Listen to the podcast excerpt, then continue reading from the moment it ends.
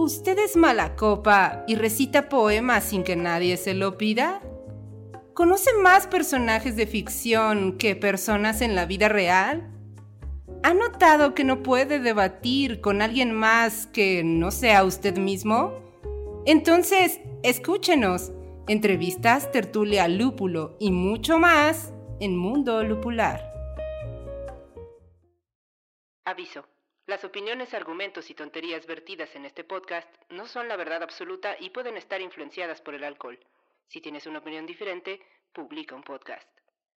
¿Qué tal, colectivo inconsciente? ¿Cómo están? Hoy estamos en una noche de varones. una noche de chicos. Mi queridísimo amigo Dris, que ustedes ya conocen, eh, colectivo inconsciente, en su podcast, espero que sea su podcast favorito, o al menos que lo escuchen de vez en cuando, llamado Mundo Lupular. Yo soy El Cachucha y me acompaña a mi derecha mi querido amigo Dris. ¿Cómo estás, Dris? ¿Qué tal? Este, con el paso del tiempo en mundo, ya llevamos más de un año con este podcast. ¿Mm? Hemos ido perdiendo algunos integrantes. Algunos van, algunos vienen. Lo que pasa es que hoy es viernes 10 de febrero y nos tocó salir solos. Hoy vamos a, pues, a ver qué hacemos, Luis. Porque teníamos un esquema, pero pues ya valió. ¿De qué quieres platicar? Exacto. Pues vamos a platicar de ciencia ficción. ¿Te parece bien? Así empezamos, ¿no? Mundo Lupular. Exacto, así empezamos Mundo Lupular con hablando de ciencia ficción. Y creo que siempre es bueno hablar de ciencia ficción, uno de los grandes géneros de la literatura universal. Desde, pues ya desde siempre realmente, ¿no? O sea, no sé desde cuándo existe la ciencia ficción como tal, pero pues bueno, por lo menos es uno de los géneros más comunes, más famosos del, siglo XX. Si no me equivoco, la ciencia ficción... Se, desde Julio Verne. Si no se inició, por lo menos eh, adquirió un gran auge en los 50. Sí, claro, o sea, los 50 es el, el boom. Exacto. Pero ya existía la ciencia ficción desde antes. Julio Verne, este, ¿Cómo se llama el de los liliputienses? Eh, Stevenson, ah, Stevenson. Ah, etcétera. Eso ya era ciencia ficción. Pero pues bueno, sí, efectivamente, en los años 50 la ciencia ficción empezó a cobrar pues muchísimo auge a través de un tipo de literatura curiosa que a mí siempre me, me gustaría que regresara. Que este tipo de literatura por entregas.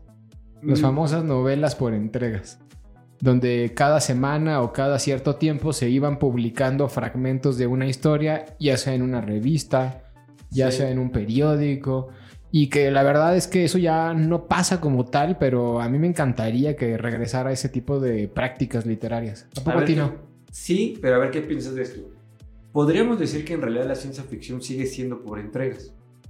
Sí, sí. En el sentido de, que los tomos son sagas. Ajá, sí, sí, sí, claro. Entonces te van entregando un, libro y posteriormente otro.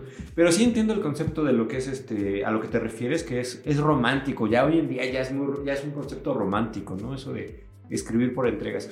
Y yo creo que era muy bonito. Es como una serie, ¿no? De televisión en donde tienes que esperar al próximo domingo o al próximo sábado para poder ver otro capítulo más. Porque estamos hablando de que se entregaba, ¿cuánto? Se habrá entregado unas 15 cuartillas, algo más. Sí, eran cortas, porque además eran publicadas en revistas. Exactamente. O sea, ni siquiera eran eh, en, revistas o hasta a veces en periódicos. Imagínense cuánto, cuánto fragmento, cuántos caracteres pudieron haber por cada entrega, eran, era mínimo. Exacto, mira, cuentos como La última respuesta de Isaac Asimov, que tendrá, no sé, unas 60 páginas, que se entregara en tres eh, tomos de revista de 20 páginas cada uno, 20 cuartillas aproximadamente. Y, este, y uno se quedaba pues con esa expectativa, ¿no? Sí. ¿Qué va a pasar? Y además ese romanticismo de decir, de ir a tu puesto de periódicos favorito a decir, ah, voy a comprar la revista no sé cuál porque hoy sale el, segundo episodio de la nueva novela de... Bueno, no novela, ¿no? De la, de la nueva historia de Isaac Asimov. Sí, normalmente. padrísimo. Aunque sí ha habido también novelas, yo creo, ¿eh? eh novela corta, digamos, que se, que se ha hecho por entrega. Y también está el fenómeno del radio, por ejemplo, ¿no? Que es muy conocido, un hecho en particular de la novela de ciencia ficción, La Guerra de los Mundos, que se transmitió o se leyó en radio. Por Orson Welles. Escrita por Orson Welles Y la gente eh, que escuchaba este radio realmente Fíjate que- creyó. Eh, ahorita, ahorita te voy a decir algo al respecto, pero sí, o sea, sí, esa es como la opinión, digo, no sé, pero esa es como la opinión popular, que la gente realmente creía lo que estaba pasando. No fue así.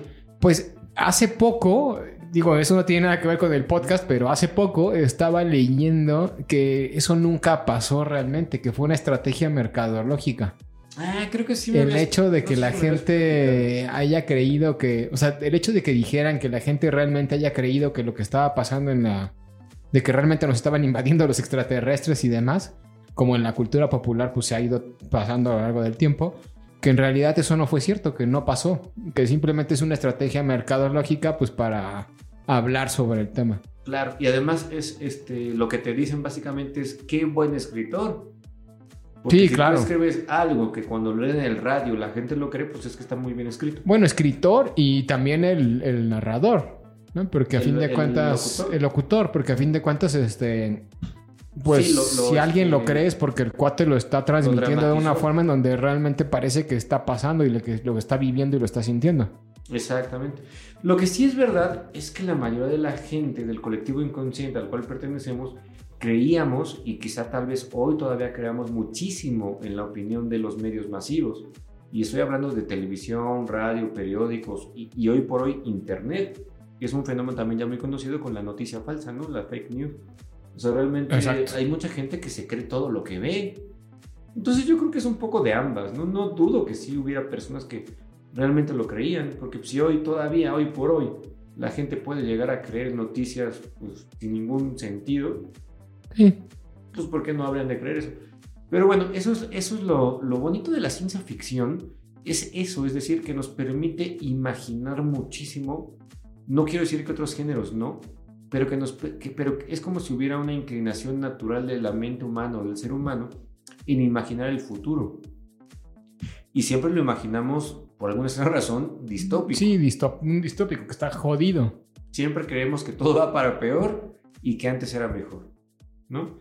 Pero oye, ¿y cuál es tu, este, tus personajes favoritos? de- bueno, no personajes, perdón, tus escritores.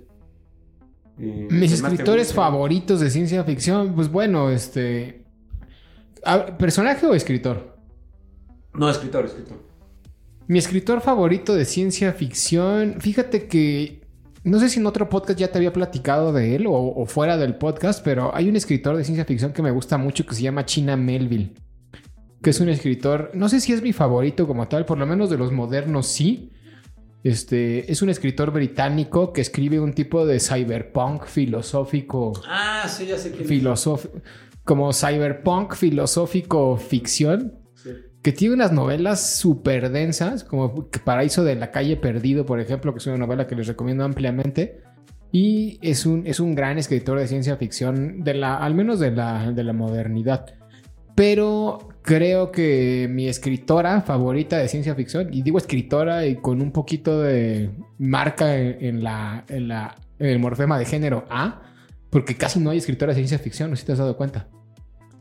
Y es un fenómeno interesante, pero también recordemos que es, una, es un género muy explotado en una época en la que normalmente las mujeres no tenían pues mucha voz ni voto, Exacto. y menos en la literatura, ¿no? Pero en esa época había una que sí, y era Úrsula K. Le Guin, que además se codeaba con algunos de los personajes de los que vamos a platicar el día de hoy. Ah, perfecto. Y ella es una excelente, bueno, es que ella, ella lo tiene todo, era una gran escritora de ciencia ficción y también era una gran escritora de fantasía. Entonces, este, creo que por eso me gusta bastante cómo Oye, escribe. Y, y no crees que, por ejemplo, la ciencia ficción es como una mirada del, hom- del hombre hacia adelante y la fantasía es una mirada hacia atrás? Sí, puede ser. O sea, sí, porque a fin de cuentas, y creo que también lo platicamos en, un podcast donde hablamos de la rueda del tiempo. O sea, si, si se meten por ahí a, a ver los podcasts viejos No lo del mundo lupular, no lo hagan porque se escuchan horribles. Pero este, platicábamos una vez de la serie de la rueda del tiempo y platicamos un poquito de la novela.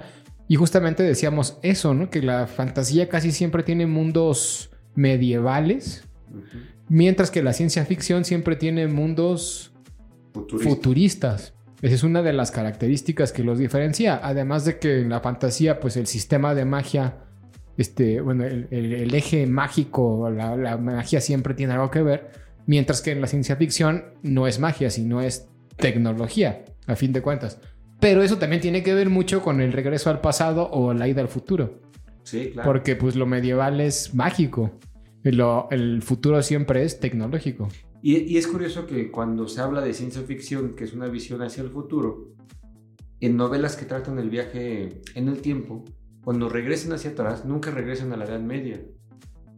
Siempre regresan a, a hoy. A nuestros días, porque están en un, presente. en un mundo más allá Más de lo que estamos ahorita. Exacto.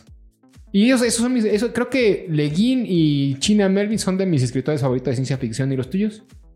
Pues ya saben, todos los que nos escuchan lo saben. Es, mi escritor favorito es eh, Isaac Asimov. Del cual tenemos un muñequito en Un el podcast. un, un mini busto. Y tenemos, mira, aquí uno de fantasía también, que también es de mis favoritos, que es Terry Pratchett. Exacto. de fantasía. Y también, hoy por hoy, este, se ha convertido en uno de mis escritores A ver, deja adivino. queridos. Este Xixin Liu. Xi Chin Liu, exactamente, que es un escritor chino, eh, que escribió o se volvió famoso con la trilogía eh, mejor conocida, porque no es el nombre original, como eh, El problema de los tres cuerpos. Sí, que en realidad ese es el nombre de un libro. Es el nombre del primer tomo. Ajá, del primer tomo, pero la trilogía se llama diferente. No me Sí, acuerdo cómo se llama. me acuerdo cómo se llama la trilogía. Algo así como El recuerdo de la humanidad o algo así. Ajá, tiene un, tiene un nombre raro. Pero sí, o sea, todo el mundo lo conoce como la trilogía de los tres cuerpos. Sí, este es curioso. Te digo, hay otro escritor de ciencia ficción también muy bueno en la actualidad, Andy Weir, Mm, sí. que el que escribió El Marciano, el proyecto Hail Mary y demás. Y en fin, o sea, la ciencia ficción es, es un género que... Andy para un podcast, ¿no? Sí, pero no lo hemos leído. Ah, íbamos a leer ¿verdad? Artemisa. Pero no lo... Al final no sé ni ya ni por qué no lo leímos, pero no lo leímos, para el podcast por lo menos. Y, y algo interesante es que la ciencia ficción es un género literario que siempre está de moda. No sé si te has dado cuenta de eso, pero siempre está de moda. En los 50 estaba de moda, hoy está de moda, en los 80 estaba de moda. Es un género que no muere y eso es bien interesante. Porque la fantasía sí, a diferencia de la fantasía, donde realmente ha habido como etapa, ahorita está de moda la fantasía, pero en los no, 2000, en los 90 dejó de estar de moda la fantasía y hasta en los 80 también. En los 70, 60 era muy común la fantasía. Claro. Ahorita está de moda de nuevo, pero hubo una época, un bucle ahí entre los 50, entre los 70 para los 90, 2000 que no estaba de moda. Y la ciencia ficción siempre se mantuvo de moda. Pues en los 80 el ejemplo más claro de ciencia ficción era Star Wars.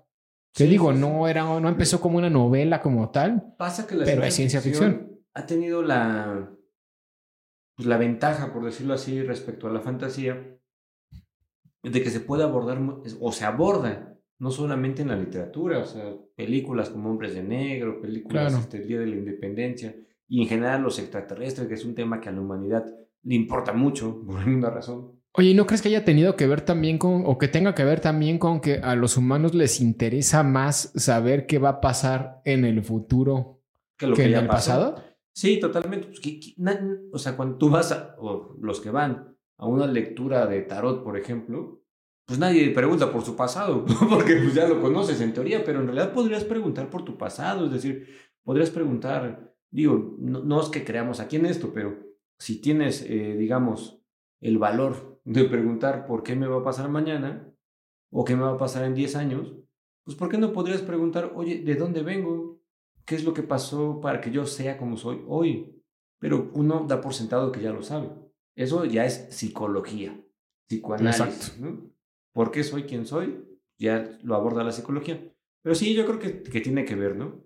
Oye, ¿y, y tienes algún personaje de ciencia ficción favorito? Independientemente de si es de literatura, de películas, de series o demás. Pues mira, sí, sí, a lo mejor sí soy muy cerrado en ese tema, pero voy a volver a lo mismo de siempre, ¿no? Pero sí, mi personaje favorito sería Harry Seldon, que es el personaje principal de las sagas de ¿Fundación o qué? Fundación y este de Asimov, ¿no? Eh, se me hace un, un- un personaje que engloba justamente esta visión del futuro, pero que no olvida el pasado, ya que es el creador, o del, pues sí, creador de la psicociencia. Digo, perdón, de la psicohistoria, Ok. que es precisamente a través del análisis de la historia poder determinar el futuro. Ok, es- e- eso es lo correcto, creo yo. Es- no- en los historias dicen, este, pues, eh, si olvidas tu pasado, volverás a cometer los mismos errores, ¿no? Ajá, sí, sí, sí. Es como el que no se acuerda de su pasado que está condenado a repetirlo. ¿no? Exacto, Esa eso es lo que como, la, como la frase así como cliché. Exactamente, ese tema. ¿no? Ok, ese es tu personaje de ciencia ficción favorito. Pues el mío sí rompe un poquito con el género literario, es Robocop. Órale, Me ¿por qué encanta Robocop. A ver. Digo, es- pues no sé, simplemente me parece un personaje súper bien construido, con traumas este, psicológicos, emocionales, bastante fuertes, y además es un cyborg que tiene Sí. armas y que anda matando a, a- a- a media humanidad para resolver temas de justicia. La otra vez estaba este, leyendo un- una especie de chiste, de análisis de Robocop, porque decían, a ver, Robocop es un policía. ¿Sí? Eh, cuando era humano, antes de que fuera robot, Era policía. era un policía. Entonces, básicamente se trata de una persona que era un policía, que sufre este, un, pues una, una, este, le, le, le disparan, no sé cómo llega Sí, hasta- sí, sí. Lo, lo- lo- pues sí, en pocas palabras, pues prácticamente lo asesinan, pero lo, rescatan. Y lo rescatan para ponerlo a trabajar otra vez. Es como que... Sí, hombre, además... Digo, eh, como a forma de chiste, ¿no? A forma de, de chascarrillo, uno dice, bueno, a ver, si yo ya estoy a- estuve a punto de morir y tengo oportunidad de volver a, a vivir, pues ya no, ya no trabajaría, ¿no? O sea, si ya, Claro. ya soy un robot, mitad cyborg, pues podría no trabajar y dedicarme a disfrutar mi vida. Que si te fijas es la misma fórmula de Darth Vader. Claro. Darth Vader era un tipo que está prácticamente descuartizado, al que rescatan y lo vuelven a poner a, a A trabajar. trabajar.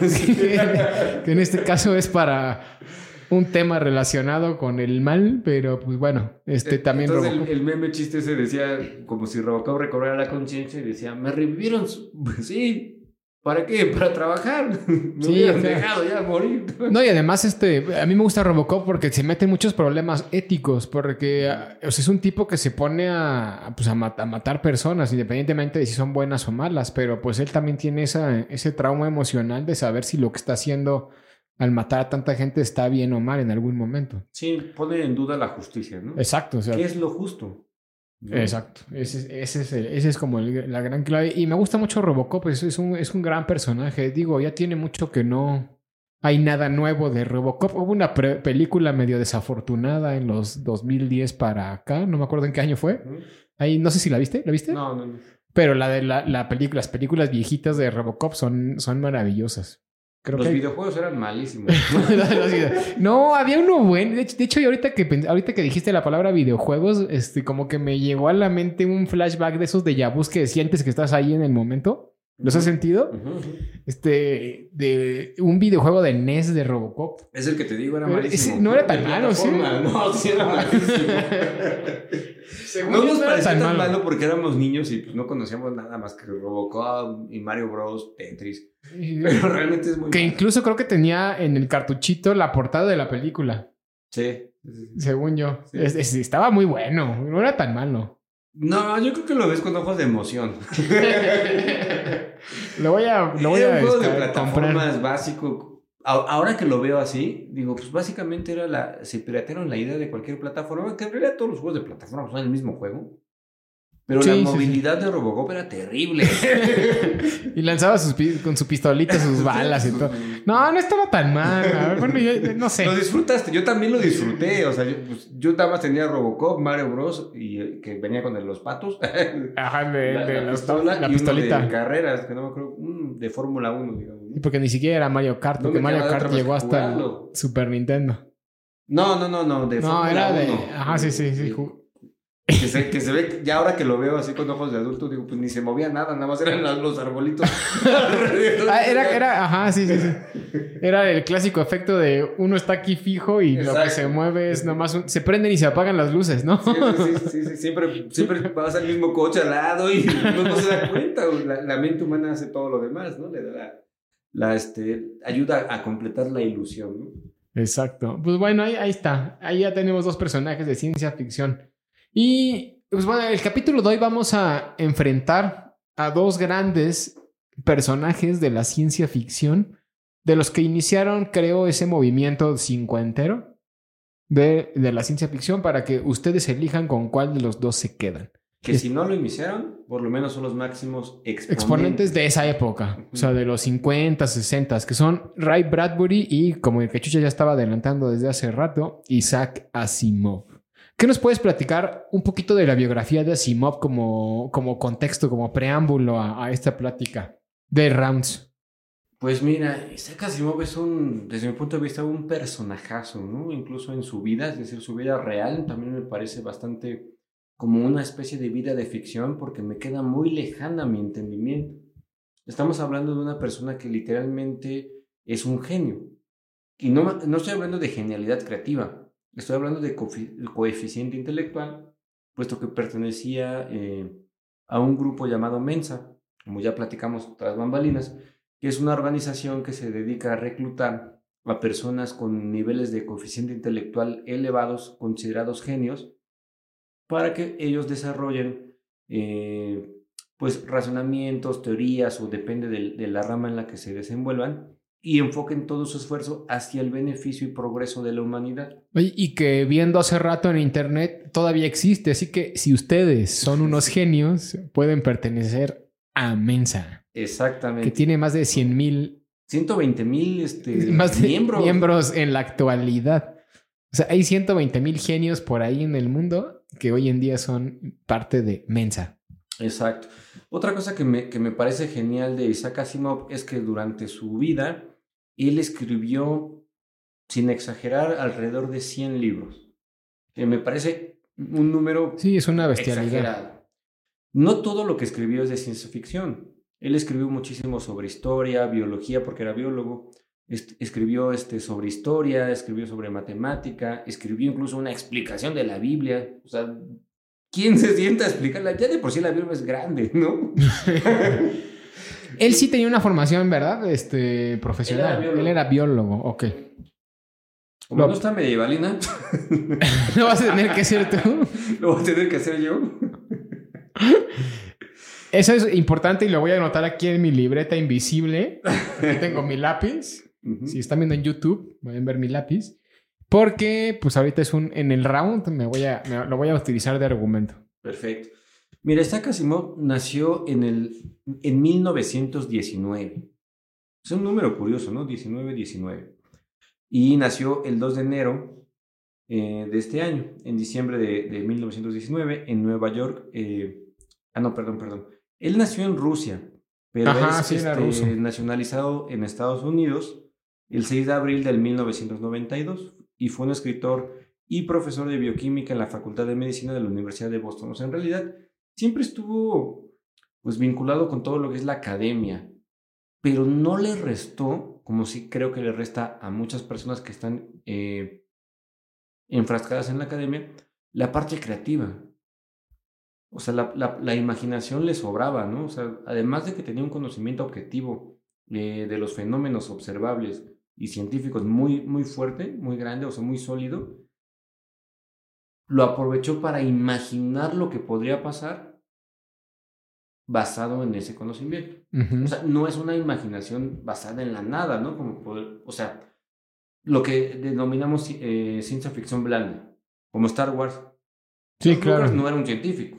No, pues no. Y o sea, eso de que haya láseres y explosiones en el espacio y todo eso que le critican. Exactamente, se, le critica pues porque no tiene una base sólida.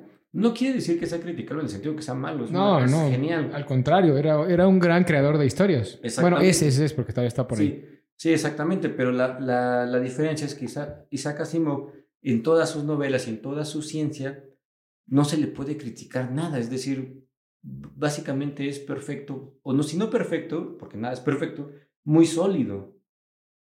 O sea, es, es, es algo que realmente podría pasar.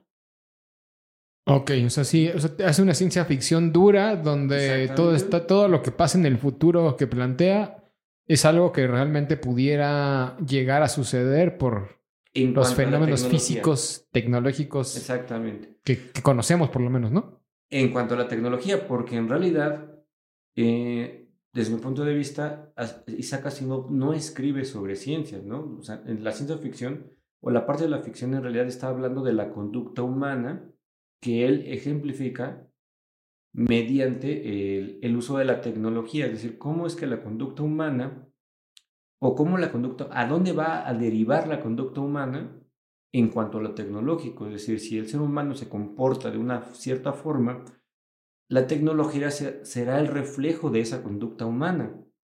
Si yo soy una persona que está pensando bélicamente, pues todo el desarrollo de mi tecnología se irá hacia las armas. Sí, claro, porque la, tecnología es un producto creado por, por la mente humana.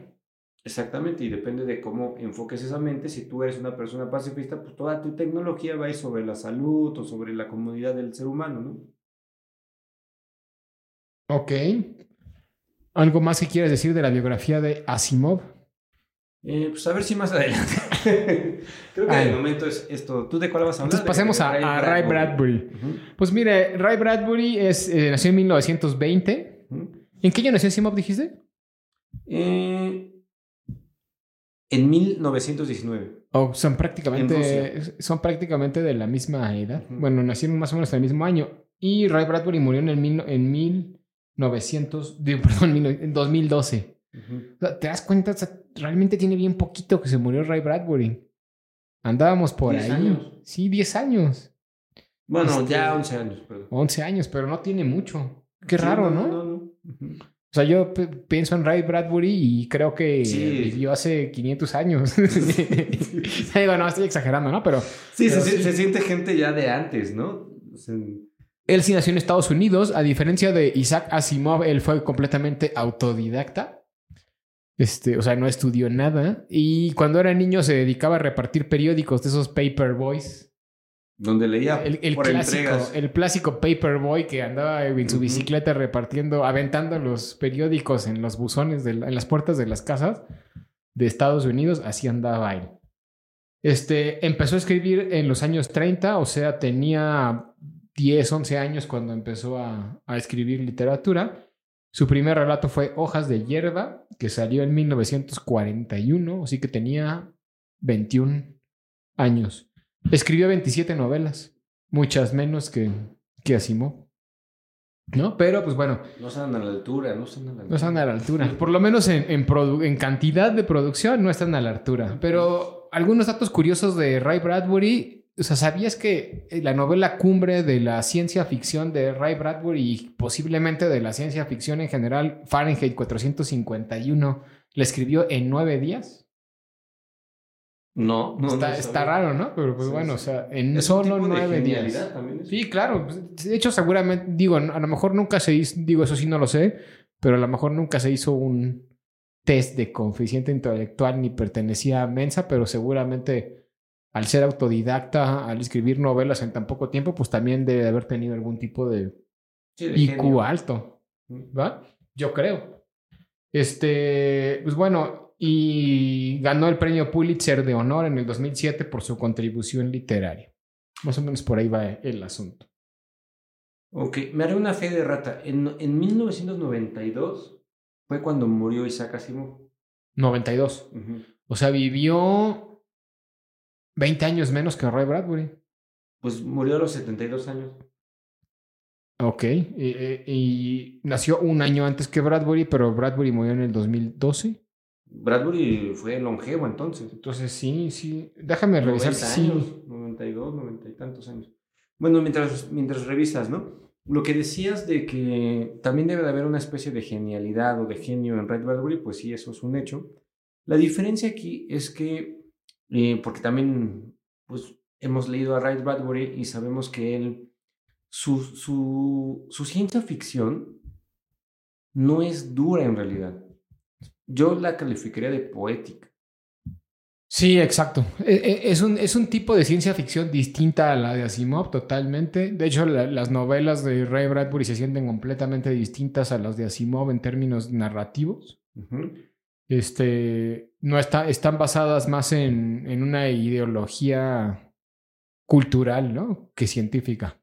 Sí, porque en Fahrenheit 451, que es un libro famosísimo que la mayoría del inconsciente colectivo seguramente ya leyó, pues trata eh, sobre una especie de autoritarismo del gubernamental, de una violencia estructural extrema, diríamos, ¿no? Para los que escucharon el capítulo el, el capítulo pasado. Y, y no de una, de una tecnología. Aunque también aquí aclaro que tampoco es que Isaac Asimov se, se clave tanto en lo que es la tecnología, cómo funcionan las cosas, aunque sí, sí, sí lo hace, pero no es el grueso en realidad de su obra. Repito, el grueso de la obra de Isaac Asimov es la conducta humana, cómo se comportan los personajes respecto a ciertos estímulos, sí basados en, en un conocimiento que Asimov tiene pues grandísimo de biología, medicina, química, física, matemáticas, este, historia, de todo. No, yo creo que no había algo que no supiera por lo menos un poco y, y ese poco era bastante más de lo que cualquiera de nosotros Pudiera saber. conocer. Sí. Ok, pues bueno, pues ahora sí vamos a empezar. ¿Y quién es mejor? Vamos a empezar Eso- con quién es mejor. la- esa es la cuestión. Para eso vamos a echarnos tres rounds. A ver. Y el primer round son de la campanita. Ti, ti, ti, ti, ti. Ponle Es- el efecto. Le voy a poner un efecto en la edición.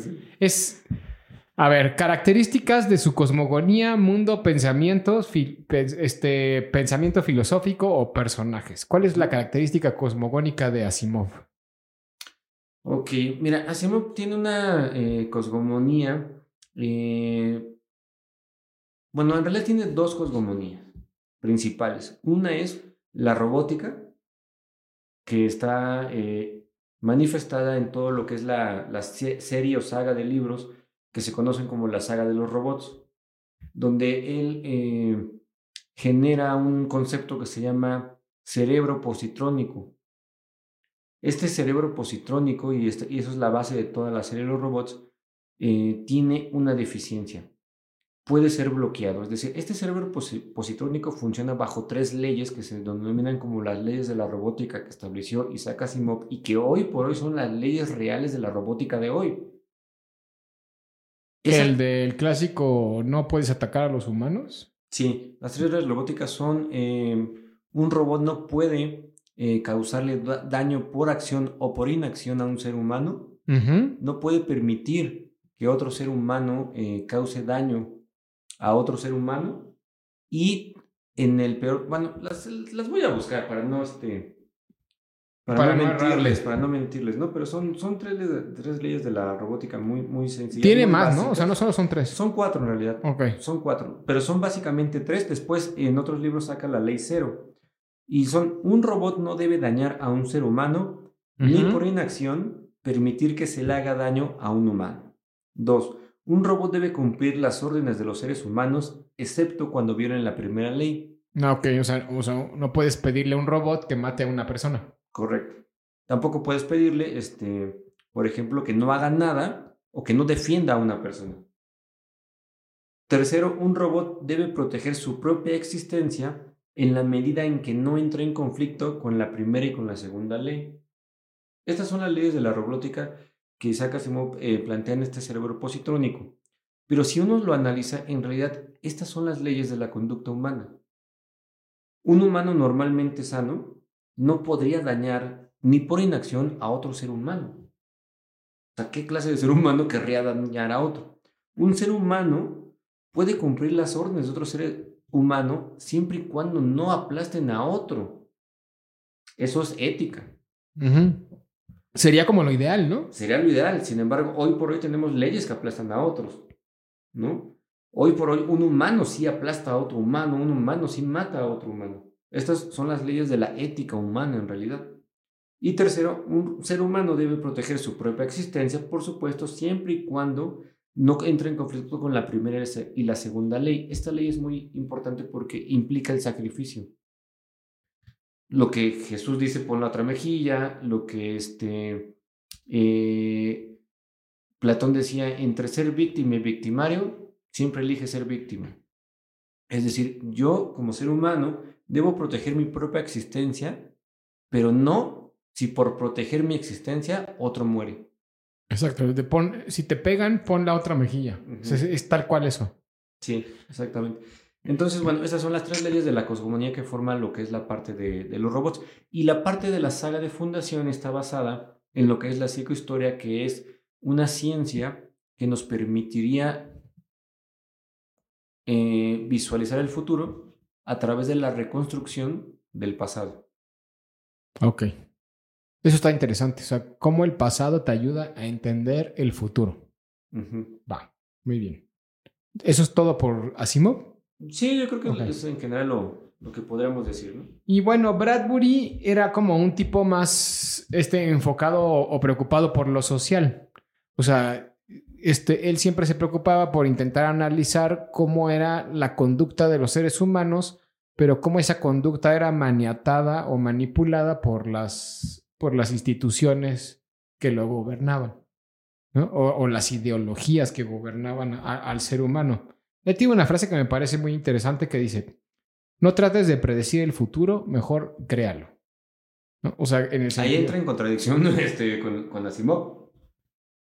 Ah, claro, porque pues te- eh, Asimov tiene que ver con, para poder entender el futuro, tienes que conocer el pasado, ¿no? Ray Bradbury dice, mejor imagina cómo pudiera, o sea, haz una forma nueva de entender el, el, el futuro, futuro. ¿no? ¿no? No estés pensando en qué fue lo que pasó. Y dice, lea como si estuvieras viviendo para siempre y escribe como si fueras a morir mañana. Eso es- esa es otra de las frases interesantes. Pero pues bueno, este, dentro de, lo- dentro de la cosmogonía bradburiana, pues siempre está este tema de la opresión social, de la gente marginada, de la, la- lucha entre las opresiones y los prejuicios. Fahrenheit 451 creo que es el gran ejemplo de, de este tema. Este, habla de la importancia de la libertad, de expresión, de la libertad individual. Una vez más, vuelvamos, volvemos a meter a Fahrenheit, ¿no? Un- una, un libro en donde la gente que vive ahí no, no, no la dejan pensar, no la dejan vivir libremente y tienen que vivir maniatados a lo que dice una ideología. Y en general, este, pues él lo que hace, digo, por lo que, por lo que veo, Isaac Asimov como que plantea una crítica social, pero vista desde, desde otro mundo, desde fuera, ¿no? Desde una perspectiva distinta. Ahí creo que entran en, en conflicto, digamos, en el buen sentido, del hecho de que Isaac Asimov le contestaría, ¿cómo vamos a, imaginar un mejor futuro si no conocemos qué es bueno para nosotros? ¿Cómo podrías decir, imagino este futuro donde todo es mejor si no te conoces a través de tu pasado? Y lo, lo, lo ejemplifica muy bien en la novela que se llama este, Aurora o, o el, o el planeta del amanecer, donde el ser humano supuestamente en ese momento llega a la cúspide de la evolución humana y de la libertad y genera un, planeta donde los individuos terminan siendo súper egoístas. Es decir, en ese planeta ya no hay este, reproducción como la conocemos hoy, sino que genéticamente se modifican a las personas para que sean lo mejor posible y para que sean lo más libre posible, incluso en una libertad sexual, que termine en realidad esclavizándolos, porque es ese planeta no conoce su pasado, ni siquiera saben que ellos provienen de la Tierra. Entonces, Asimov le diría a Bradbury, si tú no conoces tu pasado, insisto, en palabras de Asimov, ¿cómo podrías imaginar un mejor futuro? ¿No? ¿Y cómo podrías hablar de libertad si no conoces cómo no hay libertad? Porque hay tres leyes de la robótica o de la conducta humana. Esa es una cu- cuestión que creo que también eh, plantea Asimov. Cuestiona el libre albedrío. Porque un robot que funciona bajo estas tres leyes tiene libre albedrío, entre comillas. Es decir, puede hacer lo que quiera excepto estas cosas. ¿No? Un ser humano también. Hay ciertas cosas que no, que no se permite hacer a sí mismo y que están determinadas por una ética o una moral. La moral puede cambiar de pueblo en pueblo, etcétera, pero la ética no. Y, este, y esto es lo que yo le, le, le contestaría en voz de Asimov, ¿no? A Ray Bradbury. Sí, claro. La cosa es que creo que Ray Bradbury no estaría pensando en, en- en si el futuro es mejor o peor, ¿no? Simplemente dice con lo que tenemos hoy en día, ¿cómo va a ser el futuro después? Imagínalo tú. Y entonces, pues bueno, con lo que tenía Ray Bradbury en su momento, pues se imaginaba puros futuros distópicos, distorsionados de la realidad, sin libertad, tipo Big Brother. Claro. Eso. Entonces, Ray Bradbury parte del presente hacia el futuro, ¿no? Es decir, Asimov dice, veamos cómo es antes para ver cómo va a ser después. Y Ray Bradbury dice, viendo hoy esto, va, podemos deducir qué va a pasar va a después. mover. Exacto. Esa creo que sería como la una de las grandes diferencias entre los dos escritores, ¿no? Que, que digo, de hecho sea de paso, pues los dos tienen cierta relación en algún momento dentro de su literatura, pero sí podríamos partir de ahí. Pues bueno, ese era el round 1. Ahora vámonos al round 2. ¿Cuál fue la influencia de Isaac Asimov en su época? mientras estaba vivo. Eh, bueno, la influencia de, Asimov yo creo que fue enorme, ¿no? O sea, fue un parteaguas para todos los escritores nuevos en ese tiempo de ciencia ficción eh, en cuanto a lo que sería, eh, por ejemplo, el, viaje en el, viaje a la velocidad de la luz, pues es algo que Isaac Asimov de alguna manera plantea de una forma original en la que no viola la ley de que postula Einstein, de que ningún objeto puede viajar a la velocidad de la luz sin, sin morir, sin desconfigurarse y sin desintegrarse, porque pues ya se, altera la estructura molecular de las cosas cuando la aceleras a ese nivel, ¿no? Y eh, entonces Isaac Asimov sí eh, eh, genera una tecnología fan, fantasiosa en el sentido, bueno, ficcional, en la que sí se puede viajar eh, al nivel de la luz, pero por medio de lo que conocemos hoy por hoy, ya, ya es muy cliché también, como saltos de, en el agujero de gusano, ¿no? Es decir, se, se dobla el espacio-tiempo de tal forma que en realidad yo no me moví, ni siquiera me moví, ¿no? Sino que más bien acerqué el futuro hacia mí. Esa es una influencia grandísima que se puede ver también en Star Trek, que no está muy lejana a los tiempos de Isaac Asimov. Estamos hablando de que Star Trek es de los 59 o 60. 60, más o menos. ajá, sí, más o menos. Este, eh, creo que también ha influido hasta hoy en Cixin Liu en la forma en que Isaac Asimov afrontaba el viaje en el tiempo. Ah, no te adelantes porque ese es el tercer round. Ah, ¿de cuál? El de la influencia en la actualidad. Ah, ok, ok. Bueno, en su tiempo, pues yo creo que influyó en, en, ese sentido, ¿no? O sea, yo creo que todas las series de televisión, todas las novelas que, se escribían de escritores, a lo mejor no tan famosos como Asimov, eran lectores y habían mamado en buen sentido de las obras de Asimov. Ok, muy bien. Y pues bueno, por otro lado, Ray Bradbury escribió eh, dentro de su época, era amigo de varios escritores famosos. De hecho, seguramente conoció a Isaac Asimov en algún momento de su vida. Sí, También conoció a Ursula K. Le Guin, pero era, era amigo de dramaturgos como Arch Oboler o este, el productor de radio Paul Carson y el novelista Robert Bloch. Y bueno, hace rato estábamos platicando al inicio del programa este, que este tipo de escritores solían escribir en ciertas revistas les planteo algunas de ellas. Una, eh, una, de, una de las revistas en las que solían escribir periódicamente en entregas semanales era la Starling Stories. ¿La conoces? No, no.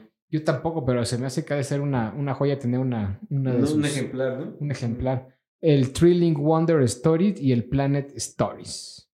Y, por ejemplo, eh, Las Crónicas Marcianas, que es una de las novelas que a lo mejor se pudiera emparentar con las novelas de Asimov, por lo menos de la, de fundación, de, la saga de fundación, porque son novelas que pasan fuera del, del planeta Tierra. Las crónicas marcianas pues son parte de, de novelas por entregas de obras que fueron generando en este tipo de revistas. Y este, pues Bradbury ayudó a introducir conceptos literarios como realidades alternativas y la tecnología en la vida humana, principalmente con, con textos como las crónicas marcianas. Lo que no estoy seguro y este es si, eh, o sea, si Crónicas Marcianas es un libro anterior o posterior a los libros de fundación de Asimov, por ejemplo. Pues sí, se, no, no, eso sí, no sé. lo sé. Y es, es este... lo que me quedé Este, pensando justamente ahorita. Lo que sí es que son total y completamente distintos, ¿sí? Sí, no, sí, sí, sí, claro. Eh, Yo a lo que me refería era que, o sea, que son escenarios que se plantean fuera del planeta Tierra y que hablan de tecnología fuera del planeta Tierra. Claro. A ver, hablen lo que... lo que... Eh, bueno, eh, a mí el de Crónicas Marcianas, la verdad, este, pues no es que me quiera meter autogol, pero sí me gustó muchísimo. Eh, y siento que son más imaginaciones filosóficas que realmente científicas. Porque lo que hace Red ahí, pues, Ah, en cuanto a lo científico, Ya encontré No las tanto. fechas. a ver, Este, Crónicas Marcianas es del 50, Fundación es del 51. entonces primero fue... Fue primero Crónicas Marcianas. Que no, no, no encuentro yo, digo, pero no, no soy este, no tengo el total de, de la verdad, pero no encuentro yo influencia de Red Bradbury en Isaac Asimov, ¿eh? Yo creo que sí la hay, y, y más en el sentido de que era gente que en esa época había muchísima competencia dentro de los escritores de la época. Entonces, seguramente todos se leían con todos, todos se veían No, qué estaba es- haciendo el seguro. otro y, y también seguramente copiaban ciertos estilos. Yo siento que no. Ahora, creo O sea, que creo que Ray Bradbury era más rockstar en la época que Isaac Asimov. Pues sí, sí, sí, sí. Sí, no, es que... Bueno, Isaac Asimov era... era yo, yo, no, no me tocó a mí vivir los 50, pero siento que era, los lectores de, de Isaac Asimov eran muy ñoños. Sí, es que es que iban, iba, Isaac Asimov iba enfocado a otro tipo de. De mercado. O sea, Ray Bradbury era como más pop, más exacto. este, más mainstream. Exacto. Y este Isaac Asimov, y hasta la fecha. Sí. O sea, sigue siendo. Sea, ¿quién le ha leído Isaac Asimov? Solamente escritores más asiduos de la ciencia ficción. Mientras que Ray Bradbury te lo dejan leer en la escuela. Otra de las cuestiones aquí es que Isaac Asimov, este, pues tiene un- una pluma infatigable. Es decir, o sea, pues a mí me pasó, yo cuando me enfrenté por primera vez a Isaac Asimov, cuando me iba a enfrentar a sus obras, lo, lo dudé muchísimo porque dije, a ver, realmente tengo el tiempo y la disposición para leer por lo menos 11 libros. Y con Red no, no sucede así, pues lees Fahrenheit 451 y se acabó. Y no Aunque es tiene muy largo. 27. No, no, no, pero no son sagas. Bueno, no es saga. Sí, pues, sí, sí. O sea, no es algo que tengas que tener la necesidad de decir, ya empecé una hora, sigo, sigo, sigo. Exacto, sigo, sigo". exactamente. Porque claro, también puedes leer este El fin de la eternidad de Isaac Asimov o el de Yo Robot, que en realidad son obras eh, separadas. Eh, el de Yo Robot no es en realidad parte de la saga de los robots, aunque casi todo el mundo piensa que sí.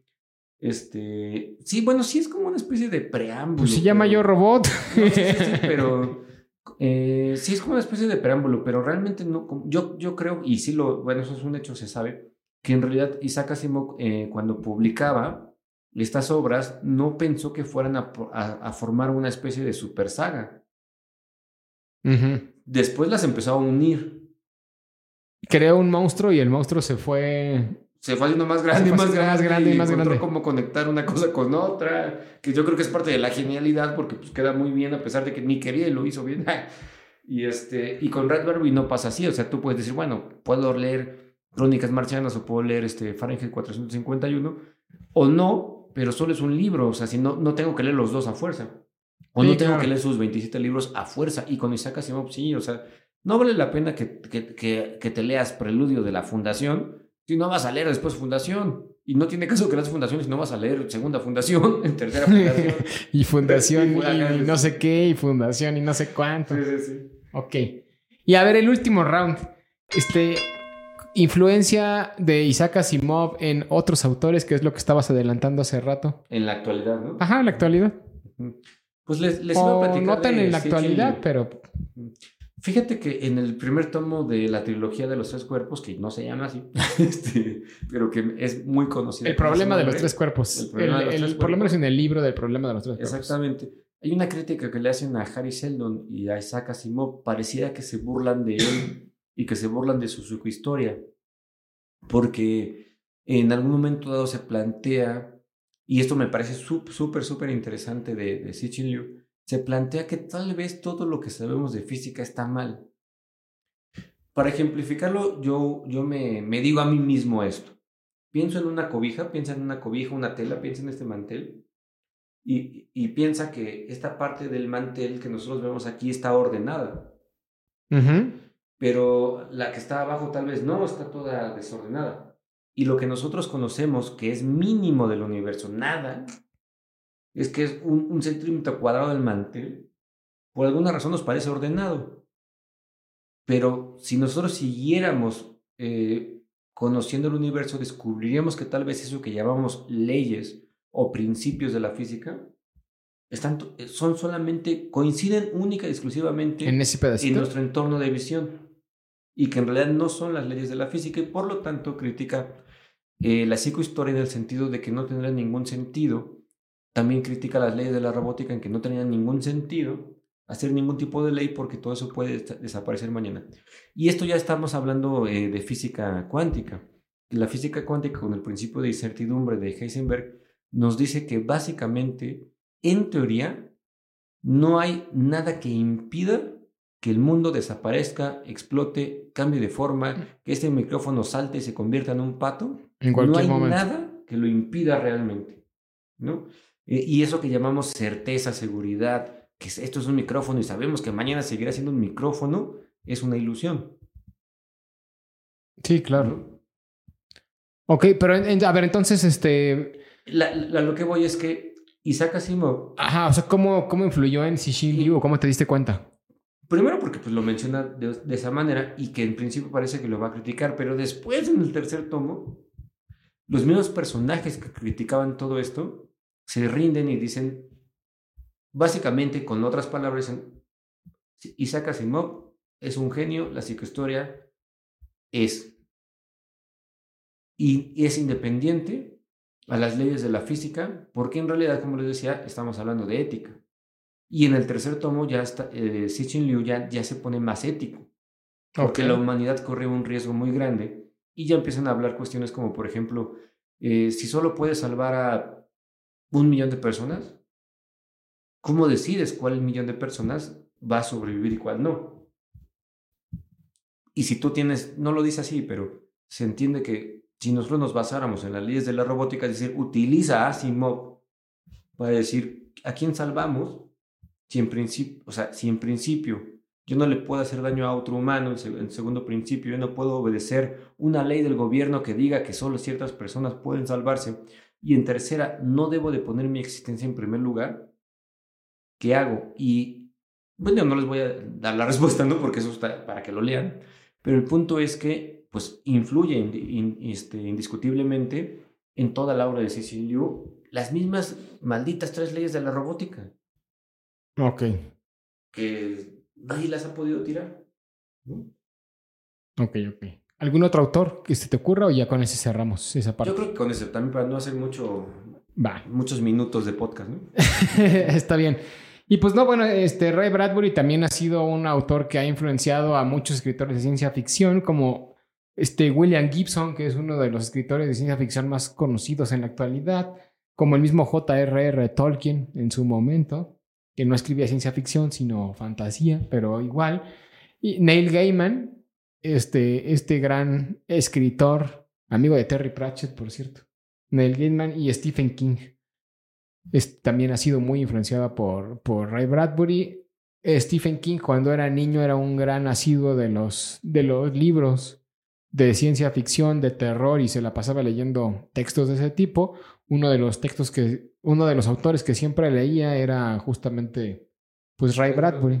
Y eso es, eso es interesante. Y pues eh, te, te digo, yo creo que tanto como Isaac Asimov, a pesar de que tú mencionaste ahorita nada más a, a Cixin Liu en la actualidad, pues digo, debe de haber mil y un autores no, más. Ah, lo, mismo que con Ray Bradbury, ¿no? En el sentido de que las influencias, pues ahí están súper marcadas. En la época también. Pues es que son autores que ni siquiera influyeron a un autor actual en la actualidad, sino que genera, crearon un, un estilo nuevo dentro de la, de la ciencia ficción Consolidaron el género. consolidaron, el- primero consolidaron el género y después pues generaron una, una forma distinta de abordar la ciencia ficción también. Yo creo que no hay ningún escritor eh, actual de ciencia ficción que no haya leído a Ray Bradbury y a Isaac Asimov y a otros muchos, ¿no? Pero bueno, claro, sí, sí, sí, pero por lo ahora. menos ellos dos.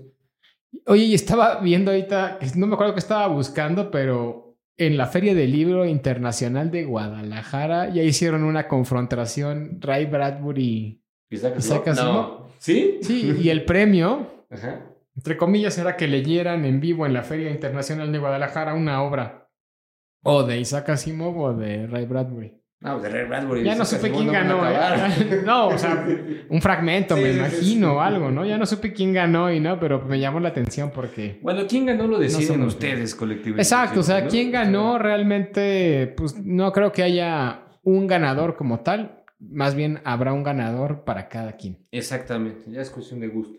Exacto, ¿no? O sea, si se quieren, si son muy asiduos a la literatura y quieren aventarse por lo menos cuántos, 12 libros, que es lo que se recomienda entre la saga Fundación y la saga de los robots de Isaac Asimov, tienen mucho tiempo libre o mucha fuerza de voluntad, pues éntrenle a Isaac Asimov.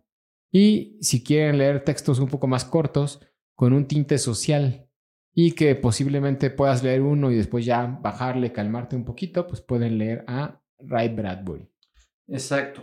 Yo de Isaac Asimov, si ustedes no tienen tiempo y no les interesa leer toda la obra, les recomendaría eh, el libro que se llama Un guijarro en el cielo. De, en 1950 fue publicado. No es eh, Ah, parte ese, de es interesante. y yo creo que ese podría eh, funcionar muy bien para que ustedes se adentren y conozcan un poquito de lo que es el pensamiento de Isaac Asimov. ¿Tú cuál recomendarías de...? ¿Un guijarro en el cielo dijiste? Sí. ¿Cuál recomendarías de este Ray Bradbury? Digo, Sí, no, pues, Uno. no, pues definitivamente, eh, si no lo han leído porque no se los dejaron en la prepa, sí, Fahrenheit 451. O sea, es una, es una gran obra literaria de verdad. A pesar de que está muy clichada porque nos obligaban a leerla en la, en la escuela, es una de las grandes obras. Pero este, eso pensando en un, en un tema crítico social de un futuro opresivo por parte de la, del gobierno, ¿no? Una violencia estructural que se convierte en una violencia física. Pero si no, también crónicas marcianas. Creo Sí, que, creo que la, o sea, es que los dos, o sea, creo que esos dos textos son fundamentales para cualquier lector, creo. Pero Fahrenheit 451 creo que sí es obligatorio que lo leamos. Los dos, ¿no? Yo creo que también crónicas, ¿o no? O sea, yo creo que Fahrenheit es obligatorio. Y el de este, Crónicas Marcianas es para disfrute. Porque en realidad solo son especulaciones de lo que pasaría eh, filosóficamente hablando con el hombre sí, eh, sí. si se encontrara, sí. por ejemplo, a sí mismo, pero representadas en Marte. Pero no va a pasar nada si no lo lees. Pero si tú no lees Fahrenheit 451, es muy probable que seas más de lo normal víctima de esta violencia estructural. Exacto. Sí, sí, sí. Es una de las cosas maravillosas que tiene ese libro. eh, Lo mismo que George Orwell con 1984, ¿no? Y demás. O sea, esa crítica social a- al sistema es, es padrísimo. Exacto. Y pues bueno, entonces con eso vamos a dejar el capítulo del día de hoy. Si llegaron hasta acá, muchas gracias y síganos en arroba mundo lupular en Facebook, Twitter e Instagram o arroba mundo-lupular en TikTok. Nos vemos en el próximo episodio. Sayonara.